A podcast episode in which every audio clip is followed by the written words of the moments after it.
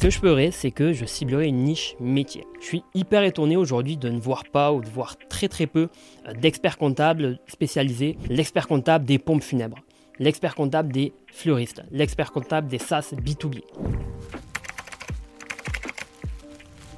Selon moi, c'est la manière la plus simple de pénétrer un marché et de devenir rapidement une référence sur ce sujet précis, sur cette activité et donc d'aller capter des clients. Tiens, j'ai quand même géré trois restaurants. Ah, euh, j'ai géré pas mal euh, de boîtes dans le logiciel. Des professions libérales, j'ai quand même eu des notaires. Il n'y a pas beaucoup de personnes qui ont eu des notaires. Premier point, je sélectionne ma niche métier.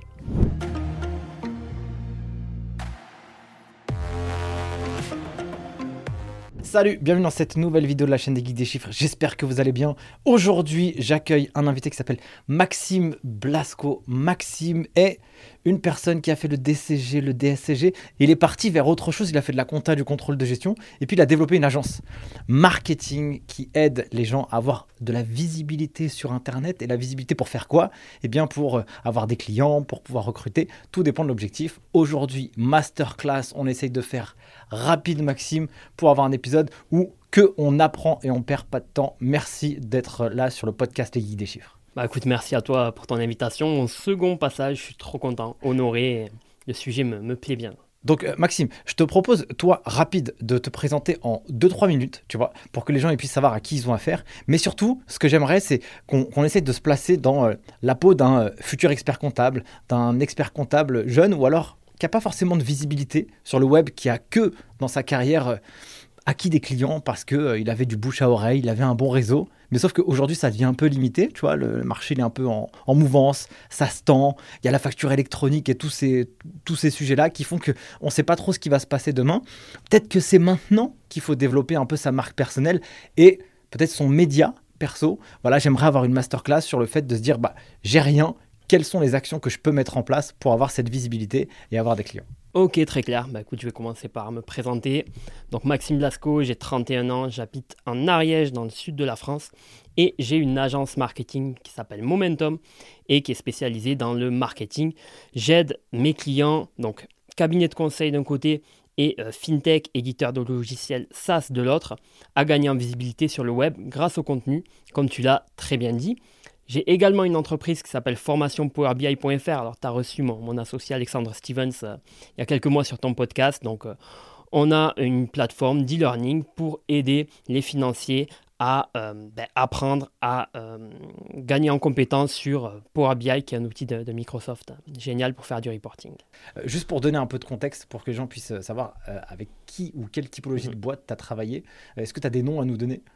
Bah, parmi les plus anciens, bon, bah, les geeks des chiffres euh, avec euh, qui je travaille depuis le début, euh, Figure qui est un, logiciel de gestion de trésorerie pour les TPE. j'ai travaillé un petit peu avec Penny Lane. J'ai travaillé beaucoup avec le podcast La Martingale pour développer leur, podcast sur les finances personnelles. Euh, Pléo, qui est un, concurrent de Spendesk sur, euh, sur les sujets de, gestion des notes de frais des dépenses en entreprise. Et voilà, plus d'une cinquantaine de, clients euh, dans la fintech, le SaaS B2B et pas mal de cabinets d'expertise comptable aussi. Alors, démarrons sur cette masterclass. Vas-y, je veux me lancer. Hmm. En tout cas, je veux avoir une visibilité sur Internet. Qu'est-ce que je peux faire? Qu'est-ce que je dois faire? Est-ce qu'il y a des prérequis? Est-ce qu'il y a des trucs un peu bonus, tu vois? Bon, il y a plusieurs méthodes pour, pour y parvenir. Moi, je vais me focaliser sur une qui est pour moi la plus efficace, c'est celle de la niche. Ce que je ferai, c'est que je ciblerai une niche métier. Je suis hyper étonné aujourd'hui de ne voir pas ou de voir très très peu euh, d'experts comptables spécialisés, euh, enfin disons l'expert comptable des pompes funèbres, l'expert comptable des fleuristes, l'expert comptable des SaaS B2B. Je n'en vois pas. Pourtant, pour moi, selon moi, c'est la manière la plus simple de pénétrer un marché et de devenir rapidement une référence euh, sur ce sujet précis, sur cette activité, et donc d'aller capter des clients. Donc ce que je ferai, premier point, je me dirais, OK, par rapport à mon expérience que j'ai acquise jusqu'à aujourd'hui, notamment euh, dans le deck, quelle est l'expertise que j'ai acquise euh, Tiens, j'ai quand même géré trois restaurants. Ah, j'ai géré pas mal de boîtes dans le logiciel des professions libérales. J'ai quand même eu des notaires. Il n'y a pas beaucoup de personnes qui ont eu des notaires. Vraiment, je me focaliserai sur une niche et je partirai de là. Ça serait mon, le premier point. Je sélectionne ma niche métier. je rebondis sur ce que tu dis, c'est intéressant parce que j'ai reçu sur le podcast euh, Eric Luc, qui est le directeur de la communication de chez Fiducial. Fiducial, c'est un groupe qui fait, euh, je pense, euh, en France, 1 milliard 300 000 euros de, CA. Ils ont 15 000 collaborateurs. Et en fait, quand je discute avec lui, il, me dit la stratégie vraiment de Fiducial, c'est ça. Mais ça, il avait ça en tête depuis le mec, depuis qu'il a créé la, la, boîte, quoi. Et il disait, nous, on va pas faire, on va faire des, spécialisations sur les bars tabac, les boulangers, et on sera les meilleurs. Et on n'aura pas beaucoup d'acteurs, euh, enfin, on n'aura pas des cabinets d'expertise comptable, ou en tout cas des agences qui seront euh, énormes. Il y aura que quelques, collaborateurs, quelques collaborateurs à l'intérieur, mais qui feront, entre guillemets, la même chose pour une même typologie de personnes. Et en fait, ça montre aussi que ça a cette part de succès de réaliser, enfin, de créer son produit, son service de cette manière-là hyper intéressant. Et je pense que ça sera le, dernier point de, ma stratégie. C'est qu'une fois qu'on a pénétré une niche, on a la méthode, on va pouvoir se déporter sur une autre. Et c'est, je pense, comme ça qu'au fil des années, Fiducial, qui a, je pense, plusieurs dizaines d'années. Hein, je crois qu'il a 50 ans le groupe. Voilà, 50 ans, je pense qu'ils se sont dispersés comme ça, de niche en niche, et sont développés comme ça. Quoi. Donc, premier point, je choisirai ma niche.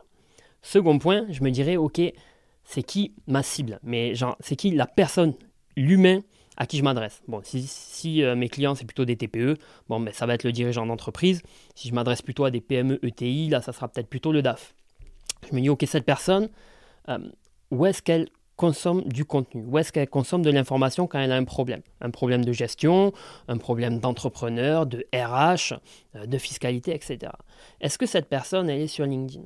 Est-ce que cette personne fait euh, des recherches sur Google?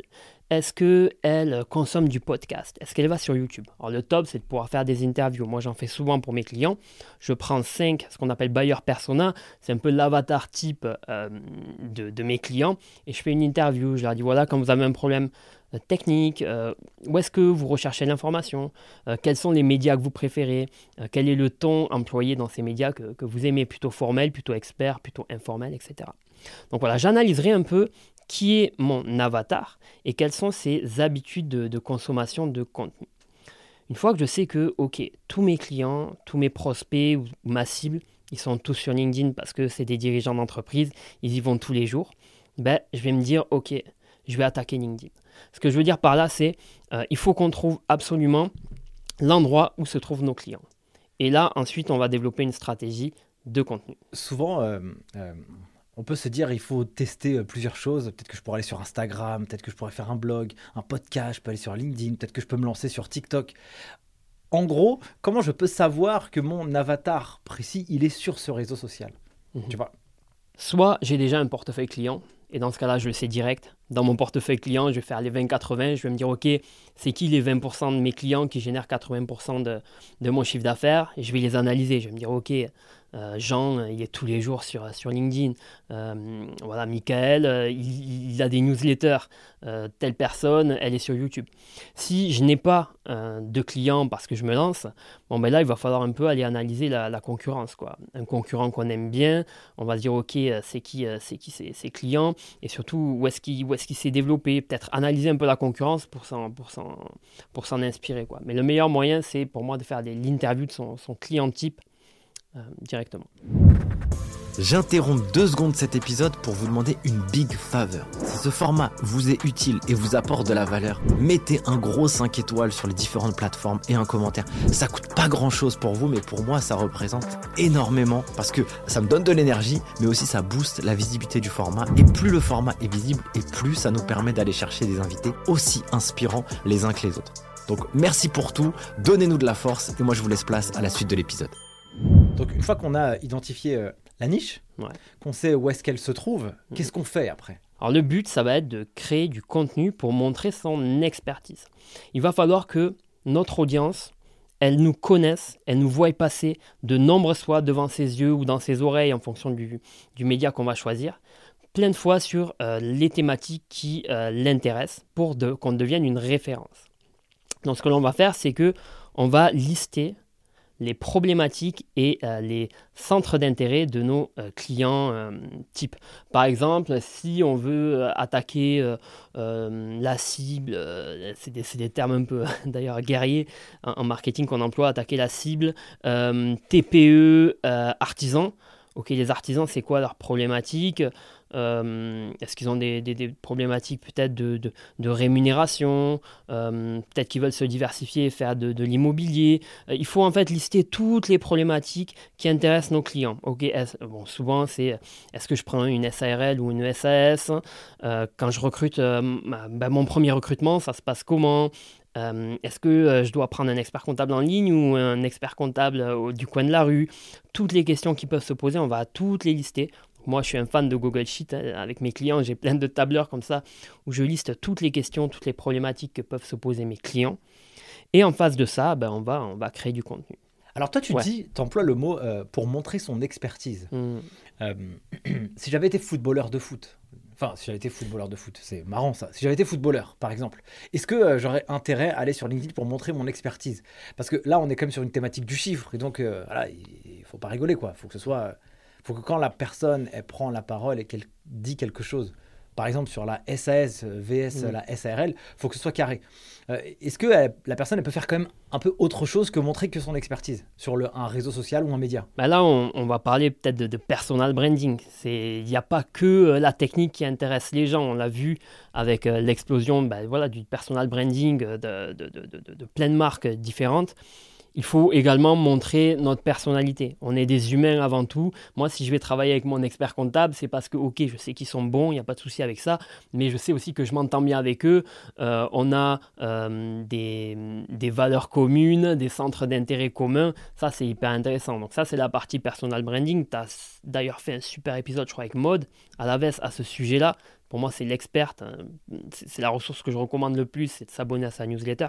Mais effectivement, il faut parler, donc montrer son expertise, mais également montrer qui on est, euh, nos valeurs, ce qui nous intéresse, etc. Parce qu'on est des humains avant tout. C'est hyper important hein, de, montrer cet aspect-là. Il ne faut pas qu'on soit le centre, enfin le code général des impôts avec, euh, avec des choses euh, hyper cadrées. Il faut qu'on puisse aussi mettre un peu d'émotion, ou en tout cas montrer un peu la personne que l'on est dans cette expertise. il y a un équilibre à trouver, toujours pareil, en fonction de qui est notre cible. Peut-être que, allez, le DAF une société euh, industrielle, peut-être qu'il va quand même vouloir un expert comptable, euh, un peu comme tu dis, euh, qui connaît le code des impôts sur, la, pointe des doigts et, comme cela. Sinon, si je suis l'expert comptable des SaaS B2B, peut-être que je vais parler d'une manière différente, de manière un peu plus fun, et je vais parler peut-être de centres d'intérêt, etc. Ça dépend également de notre cible, selon moi. Je suis assez d'accord. Euh, en tout cas, il faut raconter la bonne histoire à la bonne personne. Euh, je faisais un, épisode avec euh, Maxime Baumard, qui est le CMO de chez Penny Lane, justement, tu les as cités tout à l'heure comme, comme c'était client à l'époque. justement, il disait ce, point-là, qu'il fallait trouver la bonne histoire à raconter à la bonne personne pour que la fusion puisse, et la connexion puisse se faire. Ouais, c'est ça. Ben, en fait, le marketing, c'est quoi? C'est donner le bon service ou le bon produit à la bonne personne, au bon moment, au bon endroit euh, au bon prix. Euh, donc c'est pour ça qu'il faut trouver le meilleur message à employer à la bonne personne. Il faut toujours se concentrer sur c'est qui mon client? J'aime bien dire des fois euh, à mes clients ou même à, des, personnes qui font le même métier que moi, quand, quand je crée un contenu, j'aime bien avoir la photo de mon client en face de moi. Quoi. Comme ça, je suis concentré sur lui. Je ne raconte pas ma vie à moi. Je n'essaie pas de montrer que je suis le meilleur. Je m'adresse à cette personne-là avec les mots qu'elle aimerait entendre. Donc une fois qu'on a fait ça, on a identifié la niche, l'avatar, hmm. précisément, le canal entre guillemets de distribution, euh, le contenu qu'on va délivrer, c'est ça Qu'est-ce qui se passe après Ensuite, on va créer un calendrier de contenu. On va se dire, OK, de manière réaliste, ça c'est hyper important parce que au début, on est souvent, on est tout feu, tout flamme, on va se dire, c'est bon, je me lance, je crée un blog, je vais écrire un article par jour, je vais faire un webinaire toutes les deux semaines et euh, envoyer une newsletter par semaine, et après, on se rend compte que il y a tout qui s'effondre. Quoi.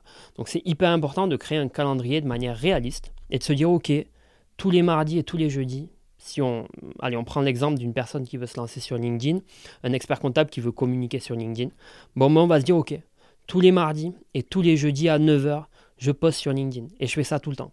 Et ça, c'est un calendrier de contenu.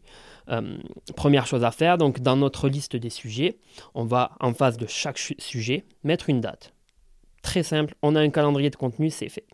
Ensuite, on va créer le contenu en face de chaque problématique. Si c'est un post LinkedIn, bah, je vais faire mon post LinkedIn SAS vs SARL. Euh, comment choisir euh, Et voilà, je vais faire mes posts LinkedIn les uns la suite des autres. Ce qui est intéressant, Quand on crée du contenu, c'est de faire du batch. C'est-à-dire, plutôt que de créer euh, le, le, post LinkedIn ou l'article de blog ou la vidéo Instagram au lance-pierre, c'est-à-dire coup par coup, il vaut peut-être mieux, il vaut souvent mieux même, réserver par exemple une demi-journée dans le mois pour faire un batch de production de ces contenus. Pendant cette demi-journée-là ou pendant ces deux heures-là, je vais rédiger mes posts LinkedIn. Je ne fais que ça. Et comme ça, je vais avoir de l'avance sur mon calendrier de contenu.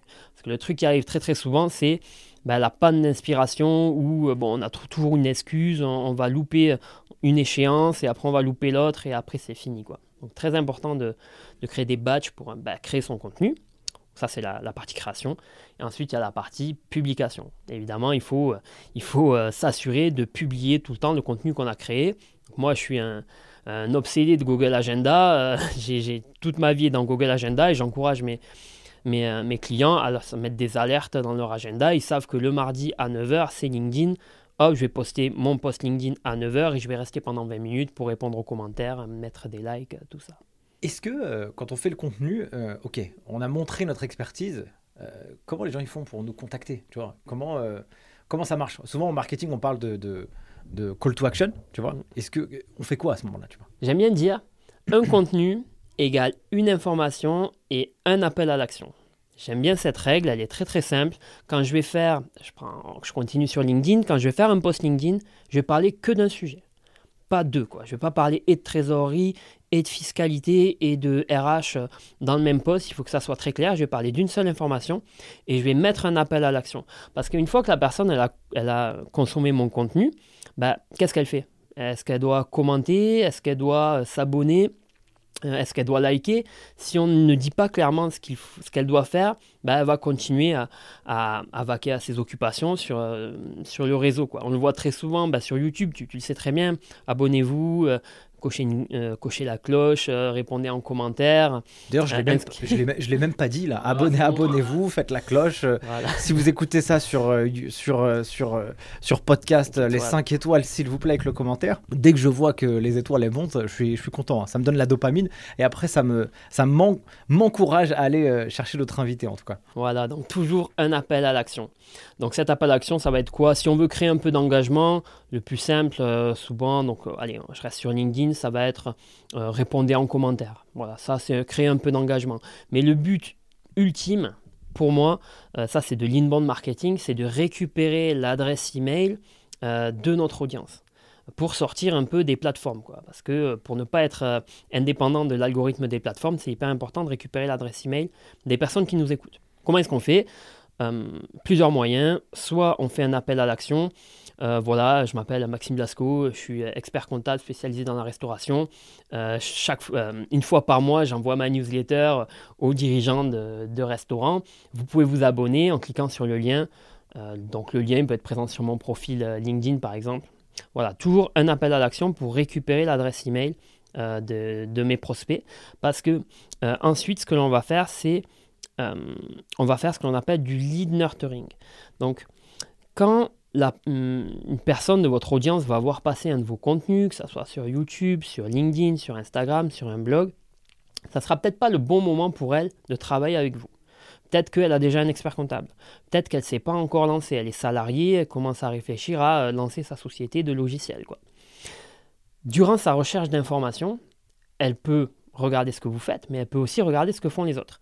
Donc c'est hyper important de capter l'adresse email à ce moment-là pour ensuite la garder près de vous, euh, notamment grâce à la newsletter, pour continuer à lui envoyer du contenu de manière à ce qu'elle se dise ok le jour où je me lance ou le jour où c'est bon euh, je peux euh, changer d'expert comptable eh ben elle se pose pas 10 000 questions elle vient de travailler avec vous. Donc ça c'est très très important. C'est fort ce que tu dis là. Je faisais un épisode avec Sixtine, qui a, qui a co-fondé une boîte avec, euh, avec son frère et des associés, euh, qui est vraiment spécialisé dans le personal branding et ils ont créé euh, vraiment un, média vraiment puissant.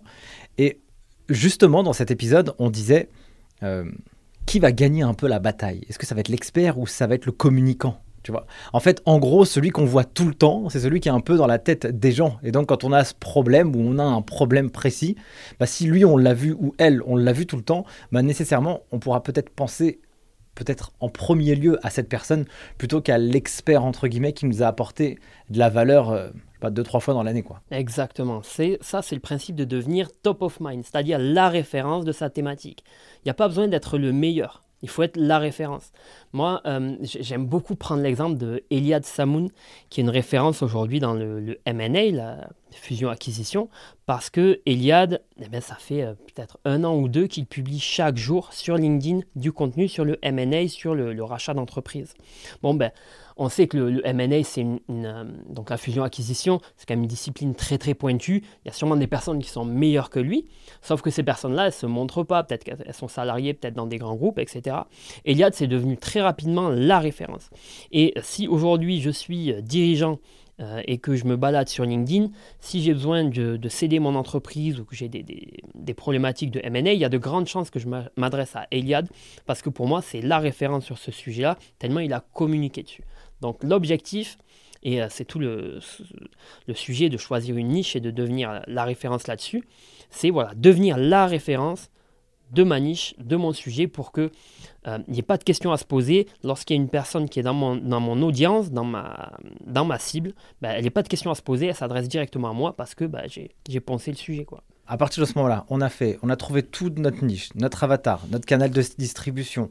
On a fait le call to action qui va bien. Euh, qu'est-ce qu'on fait pour euh, bah, finalement euh, avoir des clients Peut-être ou alors ça dépend de la thèse de notre travail, mais c'est l'objectif un peu de notre épisode au début, c'est de se dire bah, tu vas créer une espèce de marque personnelle ou en tout cas un média personnel, une traction personnelle sur ce que tu proposes, ce que tu vas faire, parce que ça peut être intéressant aussi, selon moi, de pouvoir un peu hmm, préparer un peu le terrain. Tu vois, euh, j'aime bien dire ça aux, étudiants quand ils suivent la filière DCG ou DSCG, mais commence maintenant, tu vois, parce que ça prend du temps de faire euh, du contenu. Et puis, tu n'as pas de résultat au début. Donc, comment tu fais aussi pour, euh, pour garder l'envie et l'engouement, tu vois, le panache de pouvoir résister et de t'accrocher? Parce qu'en en fait, tu vas faire du contenu et ceux qui buzzent ou ceux qui sont visibles rapidement, c'est en fait assez rare. Alors, il y a plusieurs, euh, plusieurs points dans ta question. Je vais les prendre euh, un à un. Donc, à partir du moment où j'ai euh, voilà, j'ai créé mon audience, je commence à avoir des prospects, comment je fais pour avoir des clients? Les experts comptables, c'est un peu particulier, profession libérale réglementée. Ce que l'on peut faire, c'est utiliser des contenus plutôt d'aide à la décision. Donc, ce que l'on a fait jusqu'à maintenant, c'est plutôt du contenu informationnel. Euh, nos, avatars, donc notre, audience cible, elle recherche de l'information, on lui donne des réponses. On obtient un email, ils s'inscrivent à notre newsletter. Là, ce que l'on peut faire avec notre newsletter, c'est plutôt utiliser régulièrement du contenu d'aide à la prise de décision. Typique, le cas client ou l'étude de cas. On va euh, prendre un cas client et on va expliquer, on va dire, OK, euh, ce client-là, en début d'année, il est venu avec telle problématique, on a mis ça en place, voilà le résultat hyper. Euh, ça, c'est un contenu qui est. Euh, permet souvent de... C'est le tipping point en fait, c'est le point de bascule. C'est ce contenu-là qui va faire que si la personne, elle est dans votre audience, elle a lu vos posts, maintenant elle a vu ce que vous avez fait concrètement, si c'est le bon moment pour elle euh, de, de, changer d'expert comptable ou de prendre un expert comptable, c'est ce contenu souvent qui va la faire basculer. Le cas client ou l'étude de cas, l'étude de cas, c'est on va étudier le cas d'une personne qui n'est pas forcément notre client. Ça, c'est du très bon contenu pour transformer un client en prospect. Ça euh, veut dire que, euh, si je reprends un exemple, c'est pour cette raison que souvent dans les sites web, on voit euh, des cas clients ou des espèces de cas d'usage où tu as quelqu'un qui dit, voilà, ils viennent filmer la personne dans les locaux en disant, voilà, j'ai utilisé cette solution parce que j'avais ça comme problème, voilà ce que ça m'a permis de faire. Du coup, ça permet à l'audience de pouvoir dire, ah bah en fait, moi c'est pareil, quoi.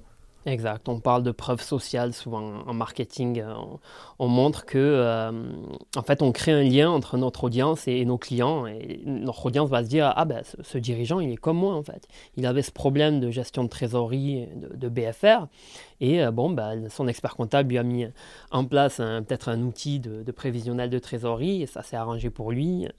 voilà, ça c'est un contenu clé. Euh, si on reste dans, la, dans la newsletter et qu'on envoie des cas clients comme ça, des études de cas, on n'oublie pas ce que l'on a dit tout à l'heure, une information, un appel à l'action. Donc toujours à la fin euh, de notre étude de cas ou de notre cas client, mettre un appel à l'action peut-être. Euh, si vous êtes intéressé par ce sujet-là, n'hésitez pas à réserver un créneau dans notre agenda pour être appelé par un de nos experts ou pour que je vous rappelle, ou prenez un rendez-vous dans mon calendrier. On met un seul bouton, cliquez, vous arrivez sur mon calendrier ou sur ma landing page, mon formulaire.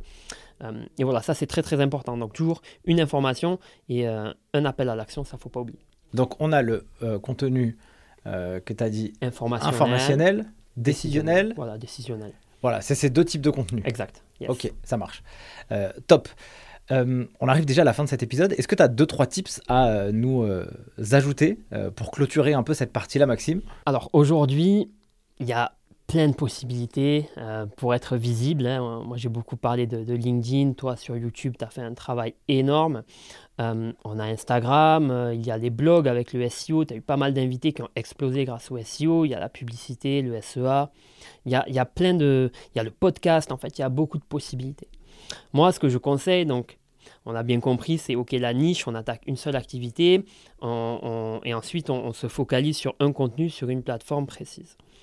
Une fois qu'on maîtrise un peu ça, ce que l'on peut faire, c'est aller se déplacer un petit peu sur d'autres euh, réseaux sociaux. Donc en, souvent en, recyclant le contenu euh, que l'on a déjà fait. Ça, c'est ce que j'appelle la, pyramide du contenu. Ce qui est assez intéressant, c'est euh, si vraiment on met un budget, soit en temps, soit en argent conséquent pour créer un média, par exemple un podcast ou une chaîne YouTube, par exemple, ce que l'on va pouvoir faire, c'est découper ce gros contenu pilier qui est mon épisode de podcast ou alors euh, mon, ma vidéo YouTube en micro-contenu pour aller se déplacer sur d'autres plateformes. On le voit pas mal avec des, podcasts d'interview. Euh, j'ai fait une étude de cas sur le podcast La Martingale sur, mon site d'ailleurs. Euh, on prend un épisode de podcast, on va sélectionner les, les, passages les plus intéressants, on va les découper en ce qu'on appelle un, un short ou un reel réel et on va aller sur Instagram balancer ce, micro-contenu.